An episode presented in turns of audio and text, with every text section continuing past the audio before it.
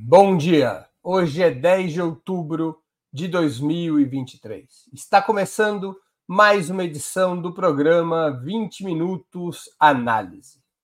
Nesse momento, a faixa de Gaza, onde vivem cerca de 2,4 milhões de palestinos, está sob cerrado ataque das Forças Armadas israelenses por terra e ar. Segundo declarações de Yoav Galant, ministro israelense da Defesa, abre aspas, a ordem foi para se estabelecer bloqueio total à faixa de Gaza. Não haverá eletricidade, nem comida, nem água, nem combustível. Tudo fechado.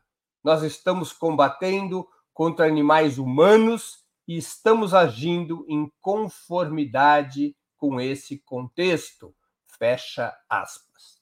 Provavelmente estamos diante do mais brutal e massivo ataque contra civis desde os bombardeios norte-americanos sobre Hanoi durante a Guerra do Vietnã, ou até mesmo desde o final da Segunda Guerra Mundial.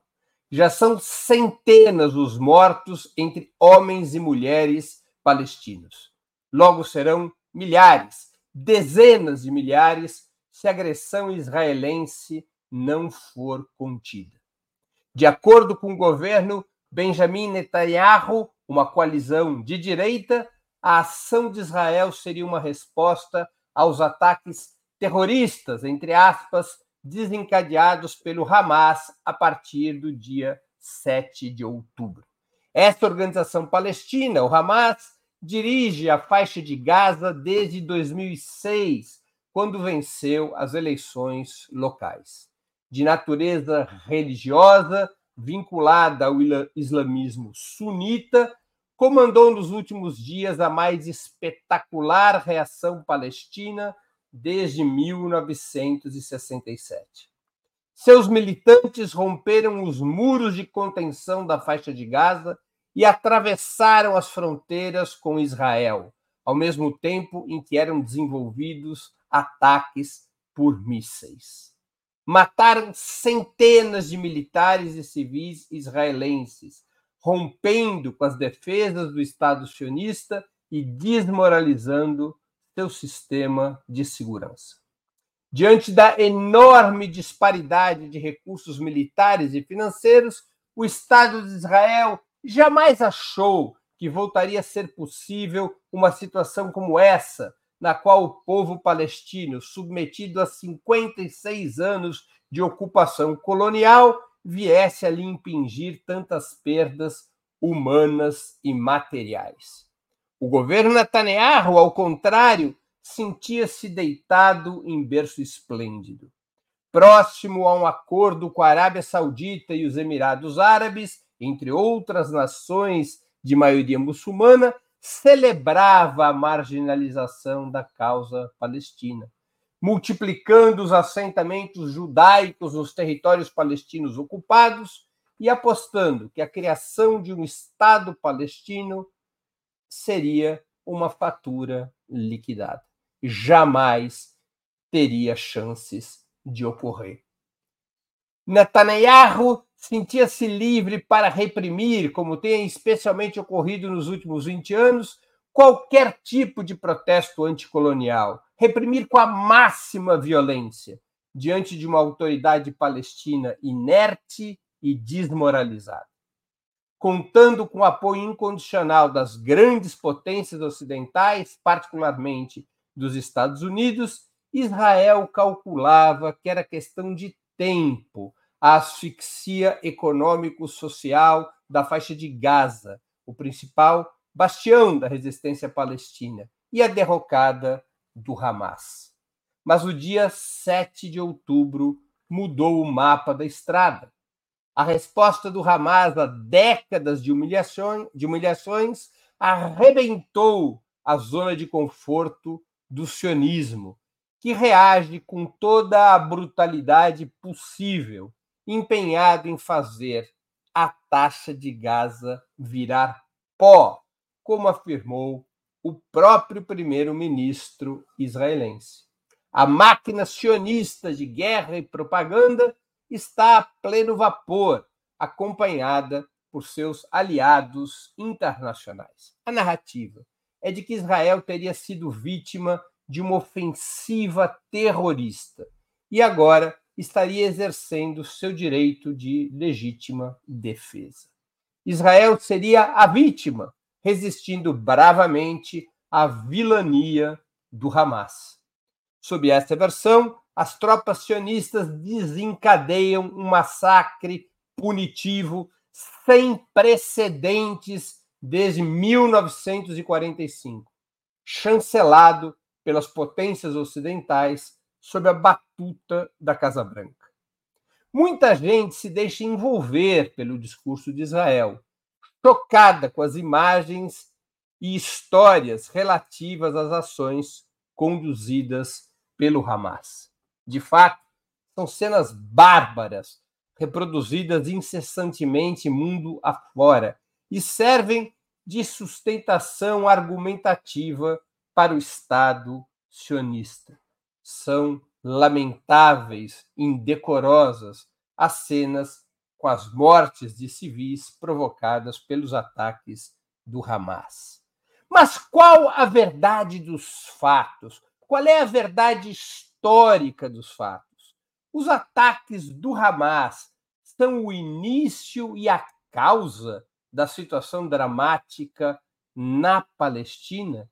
O que está acontecendo nesse momento na Palestina, entre Israel e os palestinos, começou nessa semana, depois dos ataques do Hamas? É essa questão que deve ser compreendida. E esta é uma história bem antiga, que começa quando o movimento sionista decidiu, no final do século XIX, construir um lar judeu, um Estado judaico na Palestina.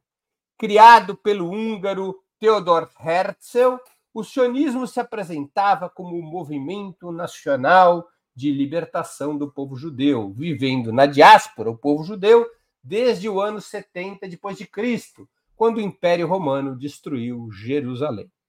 Nem todos os judeus concordavam com a tese de Herzl da criação de um Estado judaico. Nem todos os judeus eram ou são sionistas. Judeus é algo como uma etnia, uma herança cultural ou até uma religião. Sionistas são apenas uma corrente política do judaísmo, essa corrente vinculada ao pensamento de Theodor Herzl e que defende a criação de um Estado judeu. Não se pode confundir sionismo com judaísmo, da mesma maneira que não se pode confundir anti-sionismo que é quem combate a corrente liderada por Theodor Herzl, com antissemitismo, que é a discriminação racial contra os judeus. Não podemos deixar que ocorra essa confusão. Muitos acreditavam, muitos judeus contrários a Herzl, acreditavam que a melhor opção para o povo judeu era a integração nas sociedades às quais tinham imigrado, como ocorreu com vários outros povos. A mixigenação, o entrosamento com as distintas sociedades para as quais os judeus tinham imigrado depois do ano 70 uh, desse do período cristão. No início, a opção sionista era construir o lar judeu em algum lugar ermo, como a Patagônia Argentina ou Uganda. O lema do sionismo era uma terra sem povos para um povo sem terras.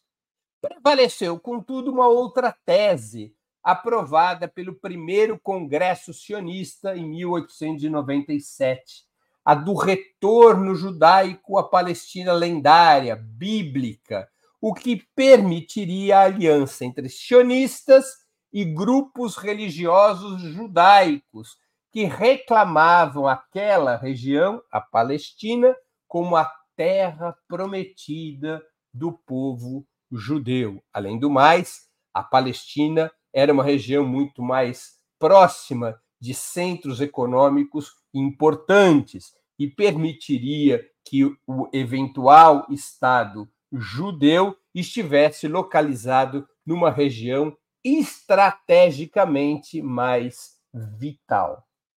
O problema, pessoal, é que quase dois mil anos depois da diáspora judaica, a Palestina estava inteiramente ocupada por outro povo, os árabes, e estava sob o domínio do Império Otomano.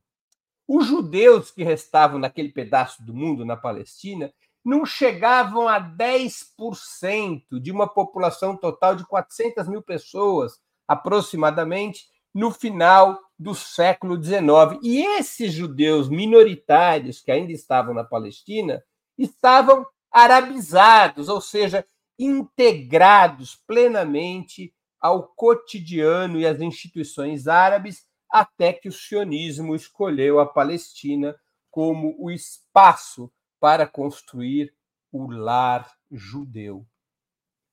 As ricas comunidades judaicas da Europa Ocidental, incluindo milionários judeus como os da família Rothschild, contribuíram financeiramente para o plano sionista de criar um Estado judeu na Palestina, doando dinheiro para aquisição de terras dos proprietários árabes da região e estimulando a imigração de muitos jovens judeus da Europa Oriental, jovens judeus que queriam escapar de perseguições e da falta de perspectiva nos países onde viviam. Durante os primeiros 15 ou 20 anos, a estratégia sionista foi a de ampliar a população judaica e suas terras através de mecanismos mercantis. Se criou uma agência judaica que cuidava de comprar essas terras com dinheiro que vinham da doação das famílias judaicas ricas da Europa Ocidental e, além de comprar terras, organizar a imigração de judeus, principalmente da Europa Oriental, para a Palestina. Também haviam judeus de origem africana. Os judeus da Europa Oriental são conhecidos como os judeus askenazes. Os judeus da, Euro, da, da África são conhecidos como os judeus sefaradis, sefaraditas. E dentro ainda, uma curiosidade, dos judeus africanos, você tem os judeus etíopes, que são negros, que são os falachas.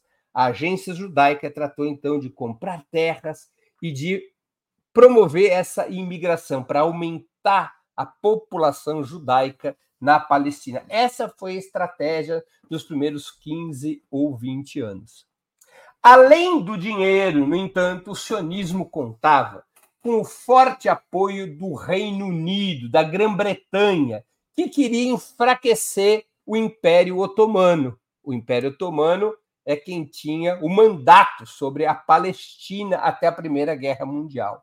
Essa estratégia do Reino Unido de enfraquecer o Império Otomano ficaria ainda mais evidente com a guerra, com a Primeira Guerra Mundial, entre 1914 e 1918, quando o Império Otomano, liderado pela atual Turquia, se aliou à Alemanha e ao Império Austro-Húngaro contra o Reino Unido e a França.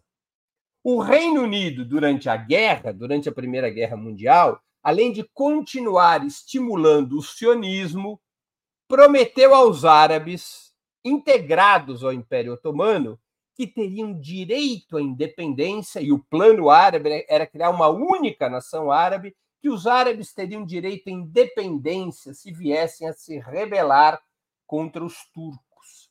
Essa promessa, como se sabe, jamais foi cumprida. Winston Churchill, que era o secretário das colônias naquela época, mentiu para os árabes com o Reino Unido e a França dividindo entre si os territórios árabes depois da Primeira Guerra, criando colônias que somente seriam independentes nas décadas seguintes. O Reino Unido e a França fatiaram o Oriente Médio, criaram falsos territórios e cada um desses países ficou com um punhado de uh, colônias. Até a Itália teve direito à Líbia, que ela já tinha conquistado em 2012. A França ficou com a Síria, por exemplo, enquanto o Reino Unido ficou com o Iraque e eles se distribuíram os países árabes.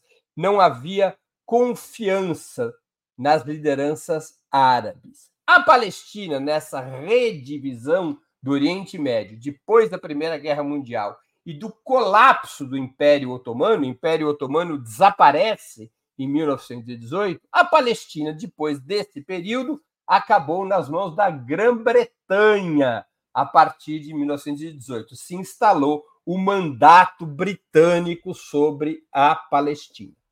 Para enfraquecer ainda mais as lideranças árabes, o Reino Unido continuou apoiando o sionismo, prometendo que seria construído um Estado judeu na região assim que acabasse a guerra.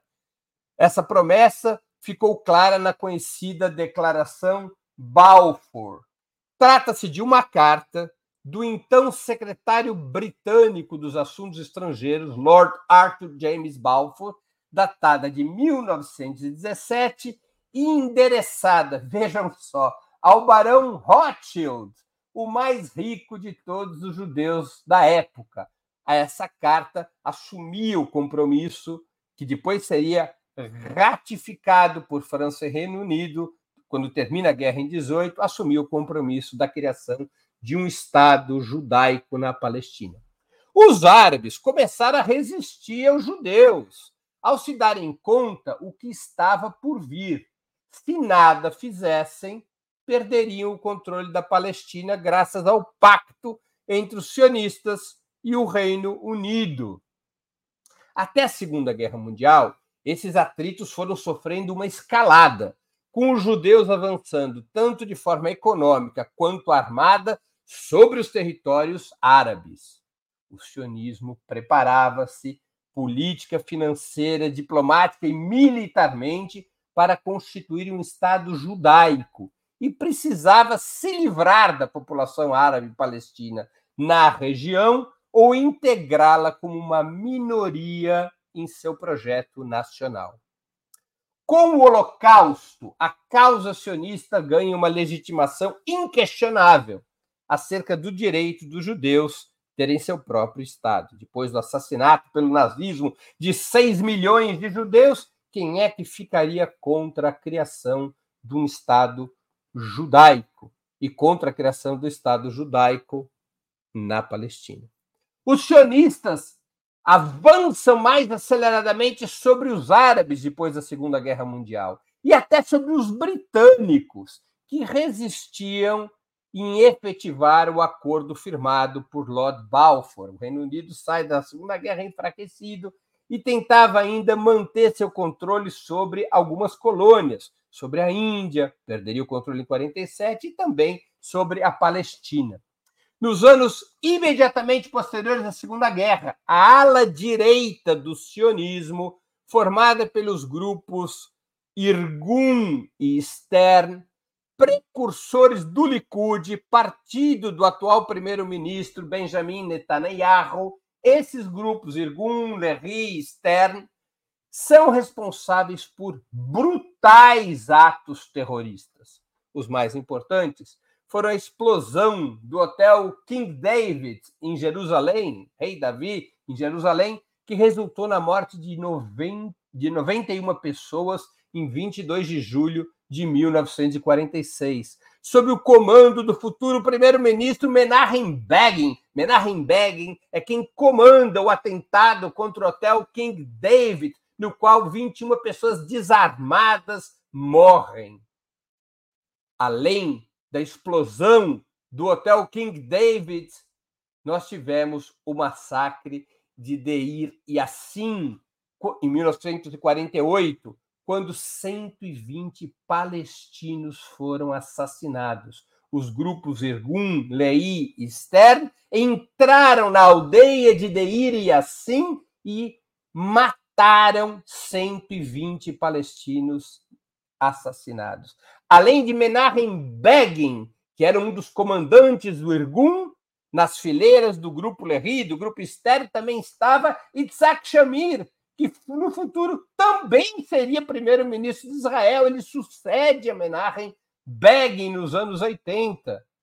Isaac Shamir, junto com Begin, ambos seriam dirigentes e fundadores do Likud, partido do atual primeiro-ministro eh, Benjamin Netanyahu. Com apoio da União Soviética e dos Estados Unidos, de toda forma, é aprovada pela Assembleia Geral das Nações Unidas em novembro de 1947, sob a presidência do brasileiro Oswaldo Aranha, a partilha da Palestina. A região seria dividida entre um Estado judaico, com 53% do território, e outro palestino, com 45% do espaço, antes controlado pelo mandato britânico. Os árabes não aceitam essa solução, pois significava perder metade de um território que lhes pertencia há séculos. De todo modo, o Estado de Israel é fundado em 14 de maio de 1948, há 75 anos, e começa a Primeira Guerra Árabe-Israelense, quando forças do Egito, da Síria, da Transjordânia, atual Jordânia, Líbano e Iraque, além de forças palestinas, forças árabes que viviam na Palestina, organizam um ataque contra Israel, que sairia vitorioso em janeiro de 1949. Israel vence a Primeira Guerra Árabe-Palestina. Vejam só, armado e treinado principalmente pela República Popular da Tchecoslováquia, pela República Democrática da Tchecoslováquia, já então pertencente ao campo socialista. A União Soviética apoia a criação do Estado de Israel e apoia o Estado de Israel na sua primeira guerra contra os árabes. Os árabes, então, eram vistos como eh, países controlados por elites ou por monarquias eh, feudais, anticomunistas, e os soviéticos imaginavam que o Estado de Israel é que poderia ser seu aliado no Oriente Médio. O erro de cálculo cometido pelo máximo dirigente soviético à época, que era Stalin.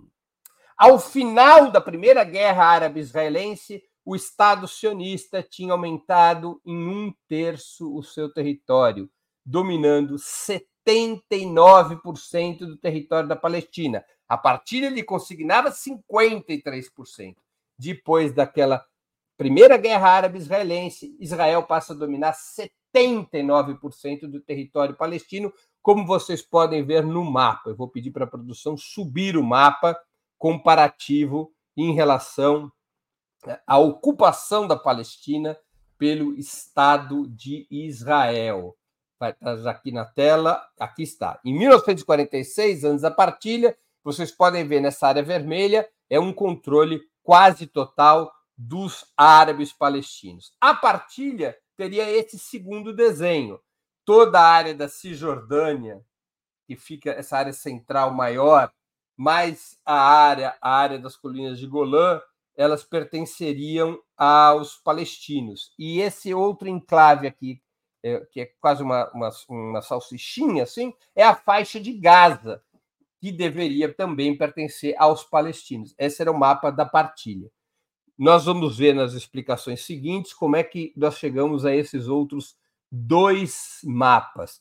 É, eu vou pedir para subir o mapa depois, quando chegar nesse momento. Com a primeira guerra árabe-palestina, árabe-israelense, vencida por Israel, mais de 700 mil palestinos tiveram que fugir dos territórios que haviam sido conquistados por Israel dando origem ao Nakba, que significa tragédia em árabe. Além dos mortos e feridos na guerra, mais de 700 mil palestinos perderam suas economias, suas propriedades, sua, sua, sua nação e nunca mais puderam voltar para casa.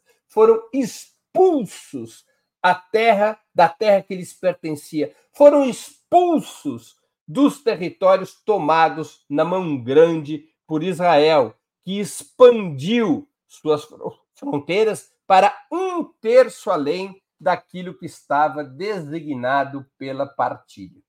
Outras três guerras árabe-israelenses iriam acontecer em 1956, em 1967 e 1973. Na primeira delas, em 1956, com apoio do Reino Unido e da França, Israel atacou o Egito em 29 de outubro de 1956, ocupando a faixa de Gaza, olha aí de novo a faixa de Gaza, e o Sinai, o que enfureceu tanto os Estados Unidos quanto a União Soviética. A França e o Reino Unido tratavam de conquistar maior espaço frente à hegemonia norte-americana e apoiam Israel nessa operação. Os soviéticos ameaçaram atacar Israel se Israel continuasse na faixa de Gaza e no Sinai. Os soviéticos ameaçaram atacar Israel em defesa do governo egípcio de Gamal Abdel Nasser, que tinha nacionalizado o canal de Suez. E os Estados Unidos sinalizaram, queriam forçar a expulsão de Israel das Nações Unidas, caso não houvesse um recuo imediato. Foi a última vez que Estados Unidos, que os Estados Unidos ergueram a voz contra o sionismo em 1956. Israel abandonou os territórios ocupados em 9 de novembro daquele ano, 12 dias, 11 dias depois de tê-los é, controlado.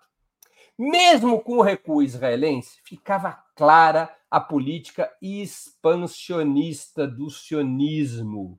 Nos anos seguintes, a resistência palestina seria reorganizada, com a criação da OLP, Organização para a Libertação da Palestina, em 1964, sob o comando de Yasser Arafat. No dia 5 de junho de 1967, teria início a Terceira Guerra Árabe-Israelense. A primeira foi em 48, a segunda em 56, a terceira em 67. O Estado de Israel, no dia 5 de junho de 1967, organiza um ataque preventivo contra o Egito, em resposta ao bloqueio de embarcações israelenses no Estreito de Tirã e a concentração de tropas egípcias, sírias e jordanianas no Sinai. O ataque israelense foi avassalador. O exército de Israel, naquele momento, já estava treinado e armado pelos Estados Unidos e o, Egito já era aliado da União Soviética, porque nos países árabes entre os anos 50 e 60, se desenvolveria uma corrente política chamada de pan-arabismo, nacionalismo árabe, um nacionalismo que se volta contra as velhas monarquias, contra o Reino Unido e os Estados Unidos e que busca nacionalizar meios importantes de produção, especialmente o petróleo, e esse nacionalismo árabe passa a ser aliado da União Soviética, enquanto que Israel vai girando a favor dos Estados Unidos. Em 1967, o exército de Israel estava ultra fortalecido e esmaga as forças egípcias, sírias e jordanianas. A guerra começa no dia 5 de junho, termina no dia 10. Por isso é conhecida como a Guerra dos Seis Dias. No armistício que é assinado, com ampla vitória israelense, o Estado sionista passaria a controlar Jerusalém Oriental, Cisjordânia, a Península do Sinai e as colinas do Golã. Vou pedir para a nossa produção voltar o mapa para nós vermos a evolução colonial do Estado de Israel. Os mapas, isso, os mapas, por favor. Vejam só, em 1947 está aqui a partilha. Israel ocupa 53% eh, da área da Palestina. Quando já chegamos em 1967, veja como encurtou os territórios da, da Palestina, como os territórios se expandiu Israel antes da Guerra dos Seis Dias. Com a Guerra dos Seis Dias, todos esses territórios que estão em vermelho passam a estar controlados por Israel. Israel ocupa essas áreas vermelhas que já, já tinham sido reduzidos pela guerra anterior à guerra de 1948. Israel ocupa, como eu disse, é, essas áreas todas: Jerusalém Oriental, Cisjordânia, Península do Sinai e as colinas de Golã. Nesta data é que nasce a ocupação colonial dos territórios palestinos, denunciada por resoluções das Nações Unidas que jamais foram cumpridas por Israel. O Estado de Israel é um Estado pirata que não cumpre as resoluções internacionais há quase 60 anos. Os árabes tentaram reverter a situação em 1973, na guerra do Yom Kippur, mas foram duramente derrotados. Israel consolidou sua condição de Estado colonial. Desde 1973, então, aos palestinos, que são os árabes que vivem nos territórios ocupados ou que se refugiaram em função da ocupação colonial de Israel, o que restou aos palestinos foi resistir. Resistir sob o manto do direito internacional. Os povos colonizados possuem o direito de resistência sob quaisquer formas de luta, porque a Carta das Nações Unidas proíbe o colonialismo, baniu o colonialismo, mas o Estado de Israel é um Estado colonial. E os palestinos resistiram ao Estado de Israel sob todas, com, através de todas as formas de luta, inclusive a luta armada organizada pela OLP. Temos aí, de 1967 até 1993, um período de 26 anos de resistência palestina. Como eu disse, coordenado pela OLP. O que, que é a OLP, pessoal? Isso é muito importante, a gente já está chegando nos dias de hoje. A OLP é uma frente política de todas as correntes palestinas que lutam contra o domínio colonial de Israel. A principal corrente, o principal partido dessa frente, que é a OLP, é o Al-Fatah, que é a corrente de Yasser Arafat e do atual presidente da Autoridade Palestina, Mahmoud Abbas. É? É, além da Al-Fatah, tem várias outras organizações no LP, a segunda mais importante é a Frente Popular de Libertação da Palestina, uma organização marxista e socialista que foi fundada por um grande revolucionário palestino chamado George Habash. Além do Al-Fatah e da Frente Popular de Libertação da Palestina, nós temos várias outras correntes que integravam a OLP. A OLP comandou a resistência armada contra o Estado de Israel nos territórios ocupados com o apoio de alguns dos países árabes, um apoio irregular e inconstante, e com o apoio da União Soviética e dos demais países socialistas. No entanto, nos anos 80, já com a decadência da União Soviética e também com certa, um certo sentimento de derrota, de cansaço da liderança do Al-Fatah, a OLP vai perdendo sua liderança, especialmente sobre as novas gerações é, nos territórios ocupados. E é nessas circunstâncias que rompe um movimento fora do controle, fora da direção da OLP, que foi a primeira intifada. Intifada é rebelião em árabe. A primeira intifada tem, tem ocorre é, na segunda metade dos anos 80. E como produto dessa segunda intifada, de 1987 1988, é fundado o Hamas, o Hamas não pertencia à OLP até então.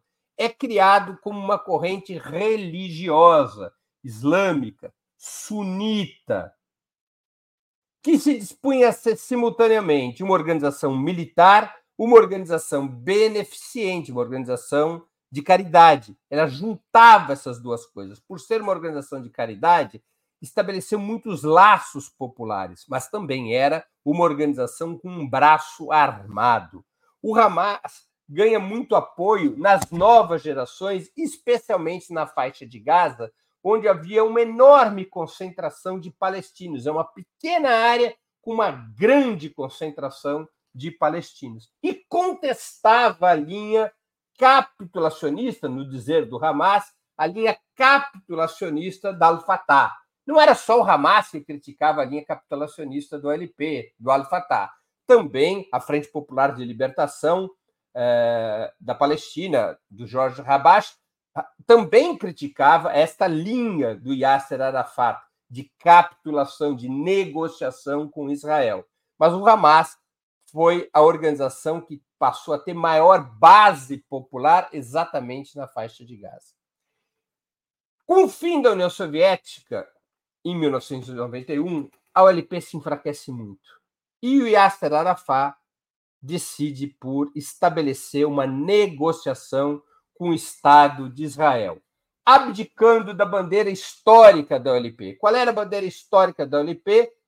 O fim do Estado de Israel. Não é o fim do povo judeu. Não vamos cair nessa história. Um Estado é um Estado, um povo é um povo. É o fim da partilha. É a ideia de um Estado único na região da Palestina, na qual pudessem conviver judeus, eh, cristãos, drusos, muçulmanos, eh, mas contrário à ideia de se ter um Estado judeu. Essa era a bandeira clássica da OLP, eh, que o Yasser Arafat, no final dos anos 80, início dos anos 90, abdica e estabelece com uh, o Estado de Israel, com o governo de Itzhak Rabin, do Partido Trabalhista, do Avodá, as negociações que confluiriam para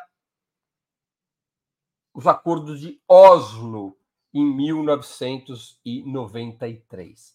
Por esse acordo, a OLP e o Estado de Israel ambos aceitavam a ideia dos dois estados, o retorno à ideia original da partilha.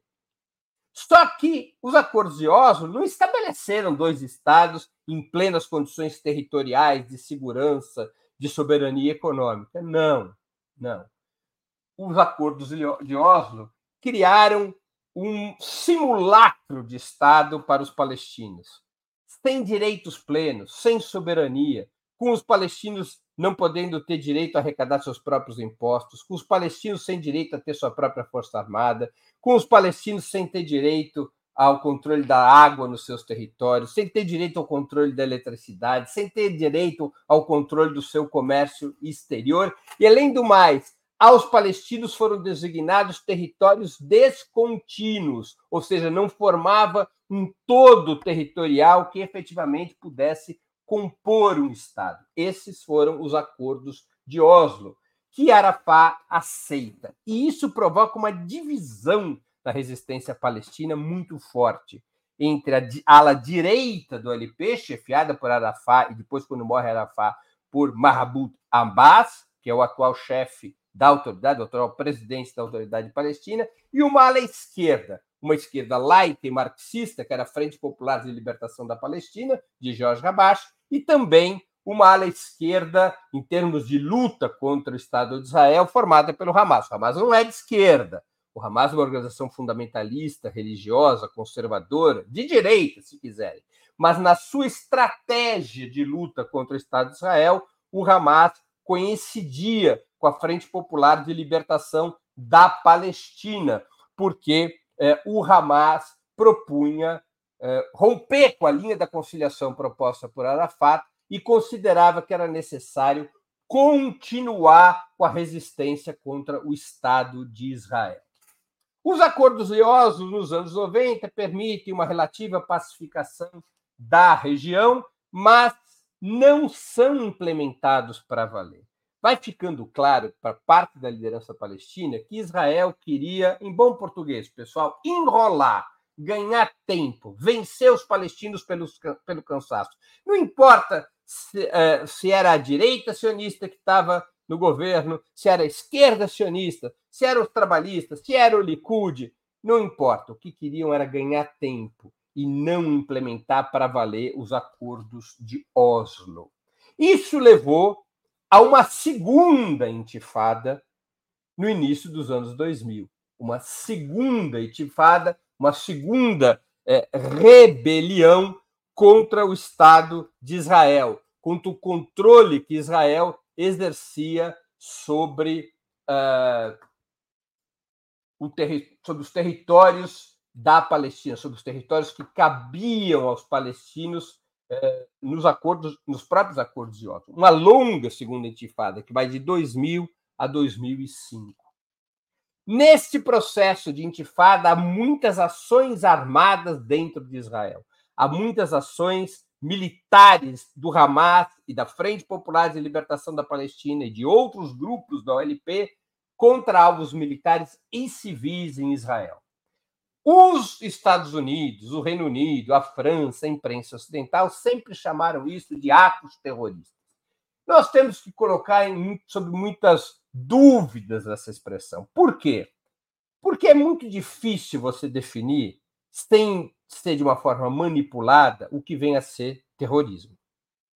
Toda vez que morrem civis é terrorismo? Bom, então todas as revoluções, todas as guerras de libertação, todas as resistências anticoloniais foram terroristas, incluindo a guerra de libertação dos Estados Unidos contra o Reino Unido, incluindo a Revolução Francesa, incluindo a resistência italiana, a resistência francesa, incluindo a Revolução Argelina, incluindo todos os processos que tiveram guerras de libertação, sejam aqueles liderados pela esquerda, sejam os liderados pela direita.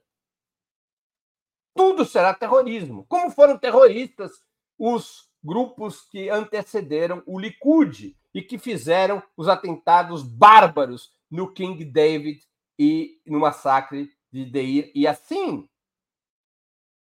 Lembremos que o IRA também fez ataques com alvos militares e civis. E o IRA foi depois reconhecido, em 1998, pelo Reino Unido, no acordo né, da Semana Santa, como uma força legítima, depôs armas, houve anistia. O IRA é um partido político hoje, o seu braço político virou um partido legalizado, o Sinn Féin é o principal partido, o partido mais votado da Irlanda do Norte. E o IRA também operou ações desse tipo. Né? É, faz parte do direito internacional o direito dos povos colonizados em resistir, inclusive de forma armada, contra os colonizadores. Tanto é assim que as Nações Unidas não classificam o Hamas como terrorista. O Brasil não reconhece o Hamas como terrorista. Quem classifica o Hamas como terrorista são os aliados incondicionais de Israel, Estados Unidos, Reino Unido, França, Canadá, Itália, Japão também. O tal do G7, a cabeça do sistema imperialista, é que reconhece o Hamas como terrorista. Naquele período, no início dos anos 2000, portanto, na segunda intifada, nós tivemos muitas ações armadas eh, que se voltaram contra alvos militares e civis em Israel, em Israel, tentando forçar o governo de Israel a algum tipo de saída para a questão palestina. Israel confronta, confronta os palestinos e cria os muros. Israel tem como solução para impedir os atentados em territórios israelenses murar tanto a faixa de Gaza quanto os territórios ocupados. A segunda intifada, simbolicamente, tinha começado quando Ariel Sharon, primeiro-ministro de Israel, em 2000, então do Likud, Ariel Sharon, ele visita uma área sagrada palestina, como quem diz, Israel já manda aqui, uma área sagrada muçulmana em Jerusalém. Ali é o start da segunda intifada. Né? Tem esse componente religioso que vai fazer também, vai reforçar também o papel do Hamas. Né? Israel mura, como eu estava dizendo, os territórios ocupados. Israel tira os assentamentos eh, judaicos da faixa de Gaza, esvazia a faixa de Gaza. Os, os palestinos que vivem na faixa de Gaza passam a ter o autogoverno da região só que Israel mura a faixa de Gaza e mura os territórios ocupados. Os palestinos já não podiam mais trabalhar em Israel, já não podiam mais ingressar em Israel. Literalmente, especialmente na faixa de Gaza, Israel constrói o maior campo de concentração em céu aberto do mundo, com mais de 2 milhões de palestinos vivendo numa situação dramática, dependendo da solidariedade internacional porque a água, a eletricidade, a entrada e a saída da faixa de Gaza é controlada pelo Estado de Israel. É com essa, com essa construção de muros que Israel enfrenta a segunda intifada e a derrota. E desde então, 2005 para cá, o que nós temos é uma situação de paralisia com a questão palestina cada vez mais sendo deixada de lado no, no cenário internacional, com os palestinos cada vez vivendo uma situação pior, com a autoridade palestina que pactuou com Israel cada vez mais desmoralizada, corrompida, incapaz de oferecer uma perspectiva, especialmente para as novas gerações, e com os palestinos da faixa de Gaza, que são o pilar principal da resistência, sempre subordinados a uma pressão repressiva do Estado de Israel.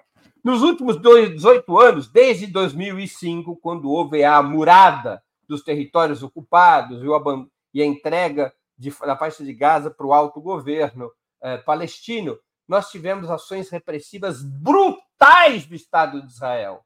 O Estado de Israel reclama das centenas de mortes dos ataques do Hamas agora. Pois bem, são milhares os palestinos mortos nos últimos 18 anos. São milhares e milhares de homens, mulheres e crianças que foram assassinados pelos bombardeios israelenses nesses 18 anos. Para cada ação de resistência dos palestinos, o Estado de Israel bombardeava de forma sanguinária e cruel a população civil da faixa de Gaza. Milhares e milhares de mortos de um Estado assassino e pirata como o Estado de Israel. 18 anos nos quais os palestinos praticamente não tinham condições de resistir e de responder aos ataques militares aos ataques sanguinários, aos ataques genocidas do Estado de Israel.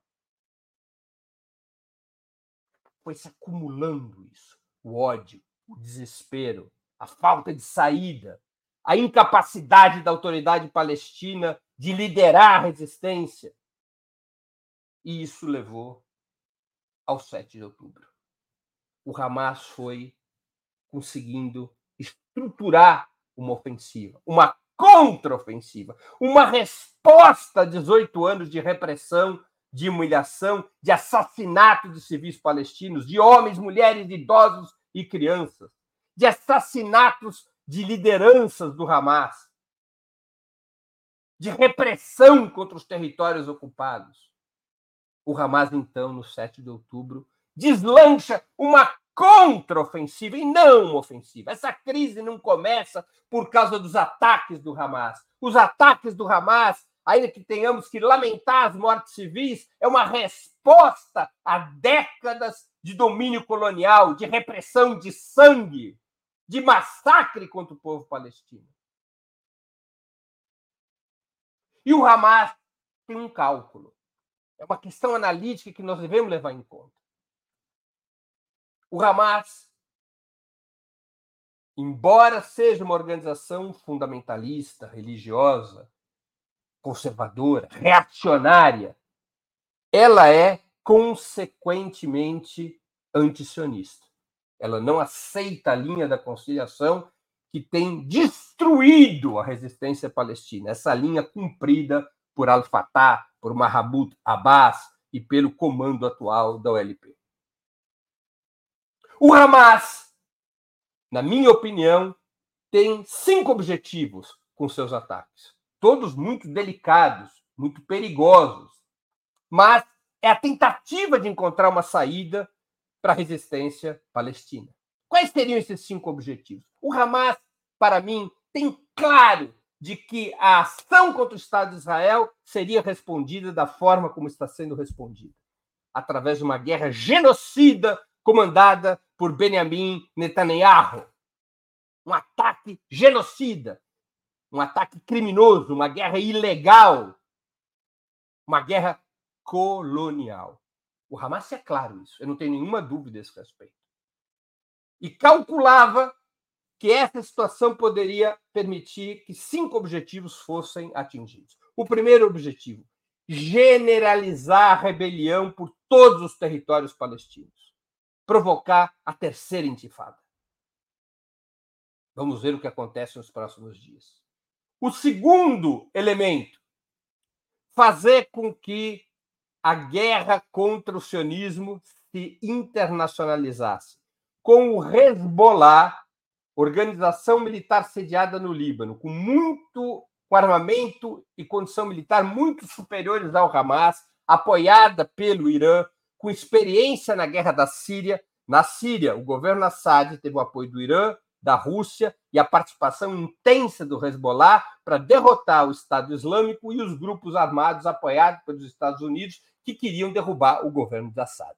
Hezbollah é uma organização poderosa que já expulsou Israel do Líbano. Então, o segundo objetivo do Hamas seria fazer com que o Hezbollah entrasse em combate no norte do país. Vou pedir para a produção colocar um mapa aqui da, da região para vocês entenderem o que eu estou dizendo. Do sul, o Hamas. O Hamas está ali na faixa de Gaza, que fica ao sul de Israel. Não, eu preciso de um mapa geral que esteja, que tenha o Estado de Israel e seus vizinhos. É o mapa geral que eu estou pedindo. Bom, enquanto a produção coloca esse mapa, nós vamos continuar aqui. Não, esse é, esse é o mapa só da faixa de Gaza. Eu preciso do mapa da de Israel. Enfim, vamos lá continuar aqui é, em relação a, a, isso. Então, o Hamas está no sul, a faixa de Gaza faz fronteira com o Egito, no sul de Israel. O Hezbollah está ao norte, no Líbano, uma organização militar muito mais poderosa, também muçulmana, mas xiita, vinculada ao Irã. O Hamas é sunita, são duas alas diferentes do islamismo. Então, esse seria um segundo objetivo do Hamas, internacionalizar o confronto contra o Estado de Israel com a participação do Hezbollah em solidariedade ao povo palestino. Rebelião em todos os territórios ocupados, participação do Hezbollah. Terceiro elemento, ainda na internacionalização do conflito, provocar uma mobilização militar direta ou indireta do Irã, direta, com a participação do Irã no apoio ao Hezbollah e ao Hamas contra o Estado de Israel, ou indireta, com o envolvimento da Síria na confrontação internacional. O Irã tem o mais poderoso exército do Oriente Médio, além do Estado de Israel. É o único exército do Oriente Médio que tem, digamos, alguma condição, alguma paridade de armas com o Estado de Israel. Então, esse seria um terceiro objetivo do Hamas. Um quarto objetivo do Hamas: impedir e, re, e, impedir e reverter a aproximação em curso da Arábia Saudita e dos Emirados Árabes, entre outras nações muçulmanas, em relação a Israel. A Arábia Saudita e os Emirados Árabes estavam construindo um acordo com o governo Netanyahu sob a bênção dos Estados Unidos. Este acordo isolaria de vez a causa palestina, porque o financiamento da causa palestina, especialmente em Gaza, vem da Arábia Saudita e vem é, dos Emirados Árabes, que são países muçulmanos sunitas, que aportam recursos para a faixa de Gaza e um acordo deles com Israel significaria o isolamento total da questão palestina. Então, um quarto objetivo do Hamas é interromper e reverter essas negociações, o que parece já, já estar acontecendo. A nota da Arábia Saudita de ontem ela já espanca o Estado de Israel pelas, suas ações criminosas e, e avisa os Estados Unidos que todas as negociações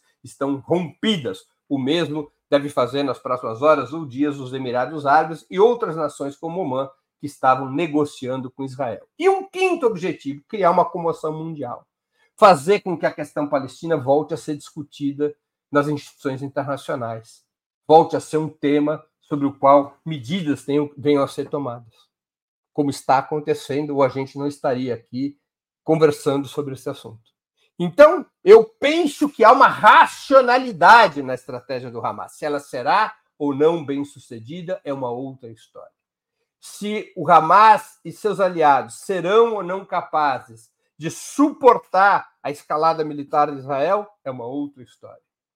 Mas há uma estratégia no que fez o Hamas. Não é uma ação translocada.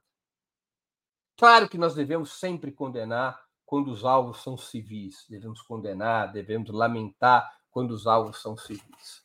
Mas nós devemos levar em conta o conjunto do processo histórico. O Hamas não deu origem a essa situação. O Hamas respondeu a uma situação de opressão brutal do povo palestino, de castigos brutais ao povo palestino, de ataques terroristas do Estado de Israel por décadas, de mortes aos milhares de palestinos nas mãos do exército israelense. O Hamas respondeu a uma situação de opressão, de fome, de imposição eh, colonial contra os palestinos. Ainda que o Hamas tenha cometido excessos evidentes ao atacar alvos civis, no geral, a sua ação está moralmente legitimada, porque os povos têm o direito de lutar contra o colonialismo com quaisquer armas, sob quaisquer formas necessárias para enfrentar um Estado colonial. E a resposta de Israel vai deixando claro Onde está o terror? É na guerra. Israel bombardeia eh, Gaza para exterminar o povo palestino.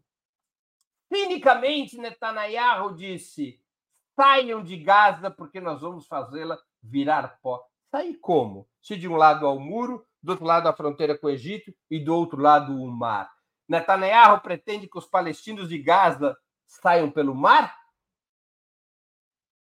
É evidente que Netanyahu se aproveita dessa situação, primeiro para tentar recuperar sua imagem abalada pelos ataques do Hamas. Segundo, provavelmente seja seu objetivo liquidar os acordos de Oslo. Ao menos no que diz respeito à faixa de Gaza. Eliminar a soberania relativa dos palestinos sobre a faixa de Gaza. O Hamas não é um grupo qualquer. A luta do Estado de Israel não é contra o Hamas, é contra o povo palestino. O Hamas foi eleito em 2006 para dirigir os palestinos eh, na faixa de Gaza. Ele não tomou de assalto o governo.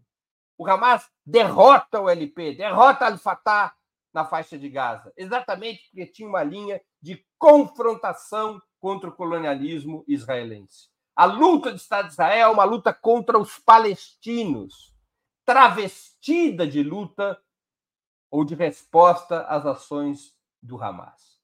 Por fim, que já estamos nos aproximando de uma hora de programa, fica uma questão.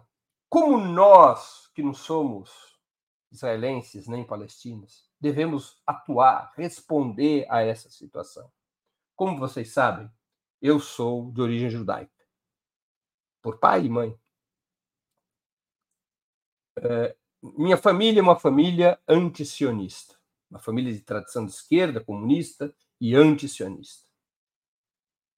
Na minha condição de judeu, claro que eu me entristeço com as mortes que ocorrem em Israel ou que ocorrem entre os palestinos.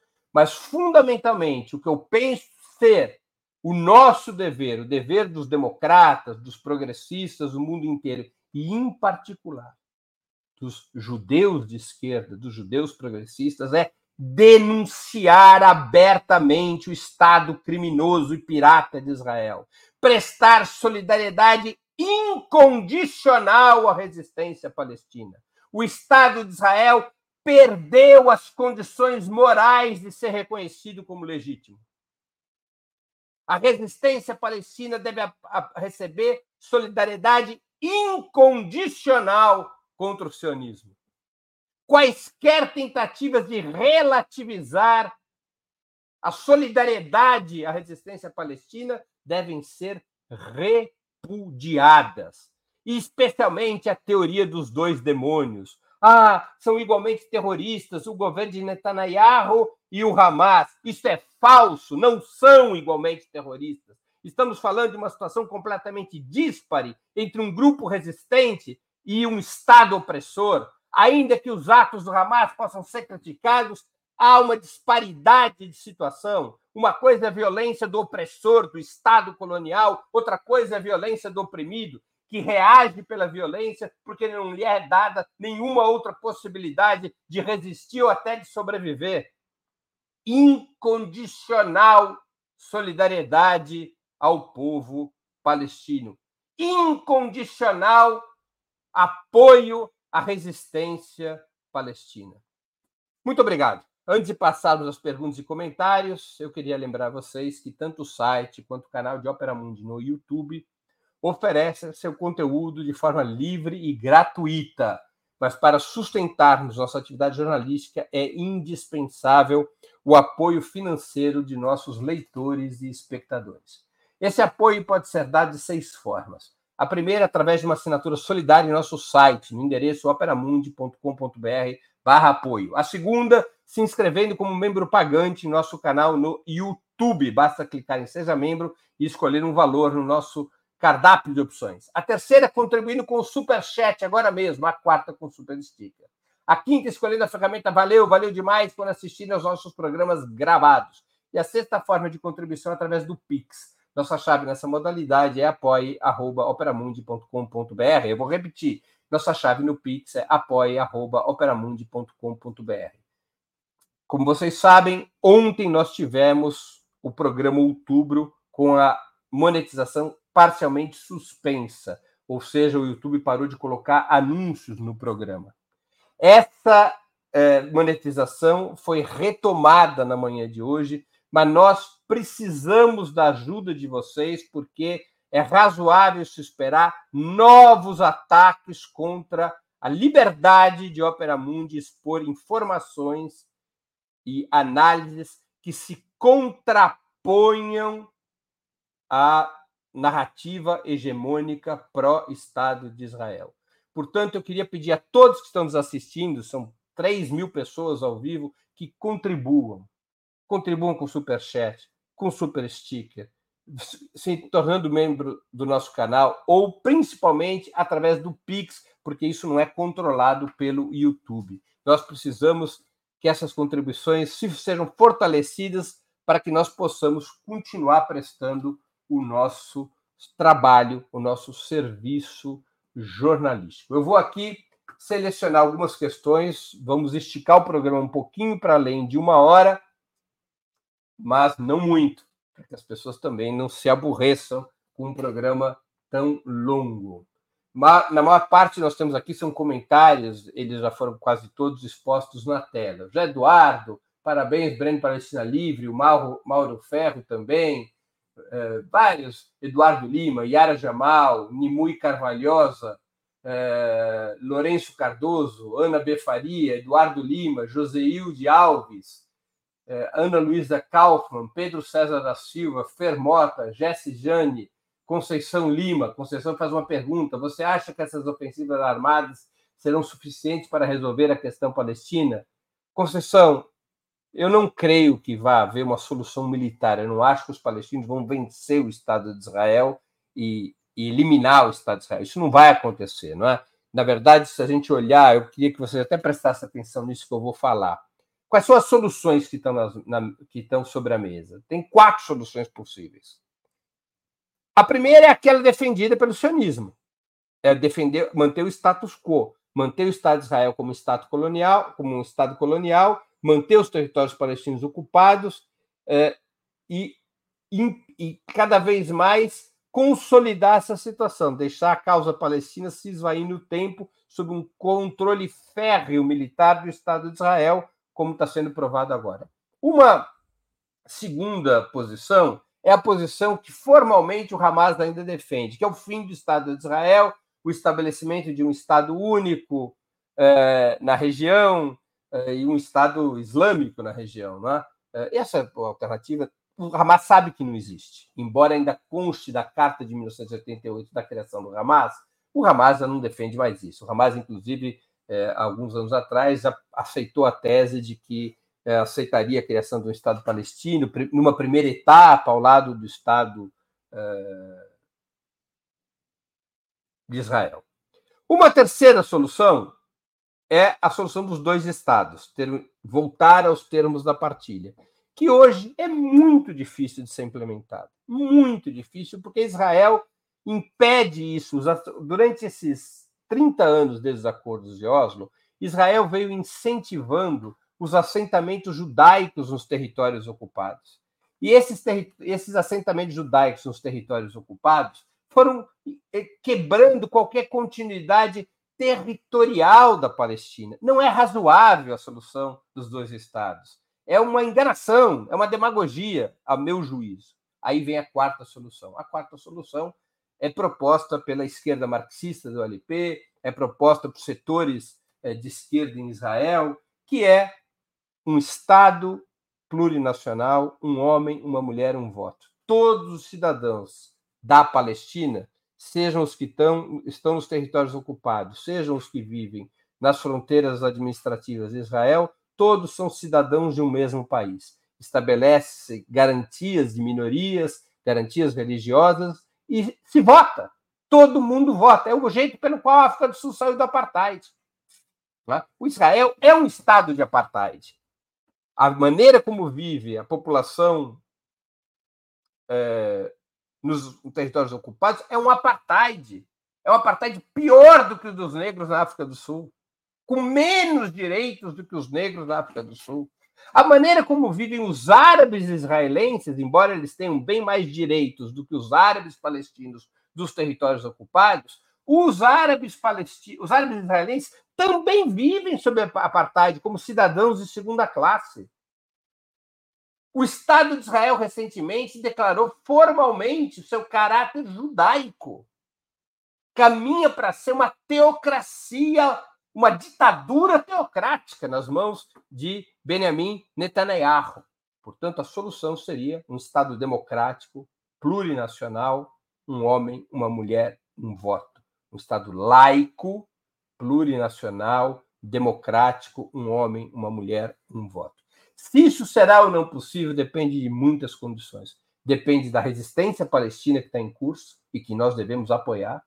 Depende da comunidade internacional. É evidente que os Estados Unidos e seu sistema imperialista, seus aliados, seus cachorrinhos de sempre, França, Itália, Reino Unido, Canadá, Japão, o G7, se aliam totalmente ao lado de Israel. As dificuldades serão imensas, mas na vida é assim. Ninguém vence sem lutar. E quando a gente luta, a gente não sabe antecipadamente se vai vencer. Por isso que eu tenho até uma certa emoção em apoiar a resistência palestina, porque nas piores condições estão resistindo.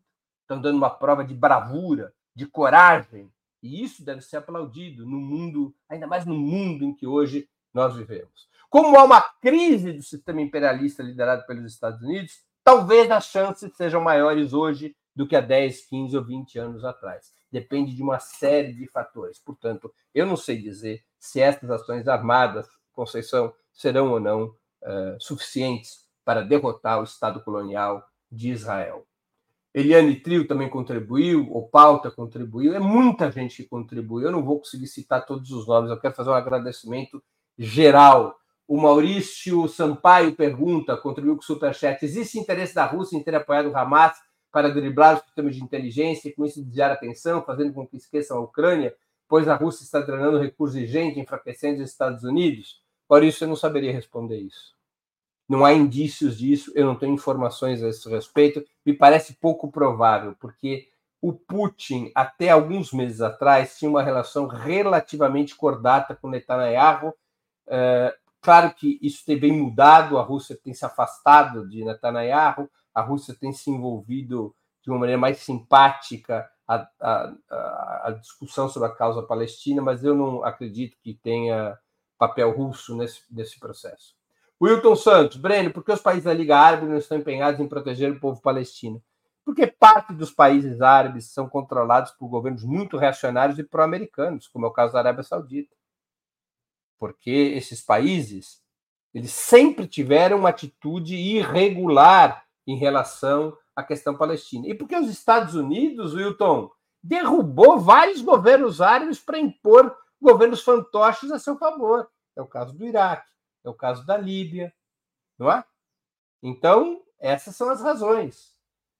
E isso também explica a reação do Hamas, porque se houvesse pressão dos países árabes, ao contrário de haver domesticação eh, frente a Israel, talvez pudesse haver uma saída que não dependesse de tanto sacrifício dos palestinos. Sobre as possibilidades de vitória, gente, vamos levar em conta, sem fazer comparações, mas vamos levar em conta que muitos povos, quando começam a lutar, ou quando radicalizam sua luta, o fizeram sem saber se poderiam vencer, ou com poucas chances de vencer, como é que vocês acham que começou a luta do Vietnã contra japoneses, depois franceses, depois norte-americanos? Ou a luta dos argelinos contra a colonização francesa? Começa assim, é difícil mesmo. Tá? É difícil mesmo. Uh... Aí tem aqui Ayrton Araújo, a Cecília MB. Breno, qual é a capacidade de resistência e de apoio à causa palestina hoje, dentro e fora de Israel? É o que eu já respondi. Cecília, muito obrigado pela contribuição, você está sempre aqui no nosso programa. Nós vamos ter que ver nos próximos dias. Né? O primeiro passo foi dado. Não ao Estado de Israel, não à opressão colonial. Mesmo que nós critiquemos o fato do Hamas atingir alvos civis. O fato é que a resistência palestina se ergueu e ela deve ser apoiada. Se ela será capaz de mudar a correlação de forças, é uma outra história. É uma outra história. É possível que sim, mas não é certo que sim, porque assim são as lutas. A gente não tem certeza da vitória. Essa lógica de que a gente só luta com certeza da vitória, ela é uma lógica é, mecânica, é equivocada no meu entender, não é? é... A Luzia Mercedes Gomes também contribuiu. Breno, as lideranças mundiais contra o Estado de Israel e o governo dos Estados Unidos tomarão uma atitude para apoiar os palestinos? É grave a situação. Temos que aguardar os acontecimentos. E o, o que está acontecendo nesse momento na Palestina pode alterar o cenário mundial. O Valmir Gongora pergunta, fez uma gentilíssima contribuição de superchat com 100 reais. Qual deve ser a posição do Brasil? Caberia romper relações com o governo sionista, eu creio que o Brasil deveria propor ao Conselho de Segurança da ONU um conjunto de medidas para obrigar Israel a cessar os ataques contra a, a faixa de Gaza, que para forçar um cessar-fogo entre a faixa de Gaza, o Hamas e o Estado de Israel, e para obrigar o Estado de Israel, numa última chance, para obrigar o Estado de Israel a cumprir as resoluções da ONU e permitir imediatamente a criação do Estado palestino. Se Israel não aceitar o cessar-fogo, se Israel não parar os bombardeios contra a faixa de Gaza, eu penso que o governo brasileiro deveria romper relações diplomáticas com o Estado de Israel e adotar todas as sanções cabíveis contra um Estado colonial e pirata, sugerindo às demais nações eh, alinhadas com esse pensamento que façam o mesmo. Essa é a minha opinião.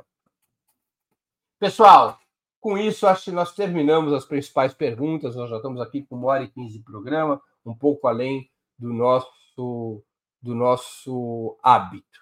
Eu quero encerrar agradecendo a audiência, pedindo desculpas por uma exposição tão longa, são muitos aspectos. Nós vamos voltar ao tema na próxima semana, dia 17 de outubro, com um programa especialmente dedicado ao tema O que é o sionismo dia 17 de outubro, às 11 horas da manhã, o que é o sionismo, para podermos entender ainda melhor o que está por trás do Estado de Israel. Mas eu quero, de toda maneira, encerrar o programa de hoje agradecendo a audiência, em especial a quem colaborou ou vier a colaborar com a sustentação financeira de Ópera Mundi. Sem vocês, nosso trabalho não faria sentido e não seria possível. Um grande abraço a todos e a todas.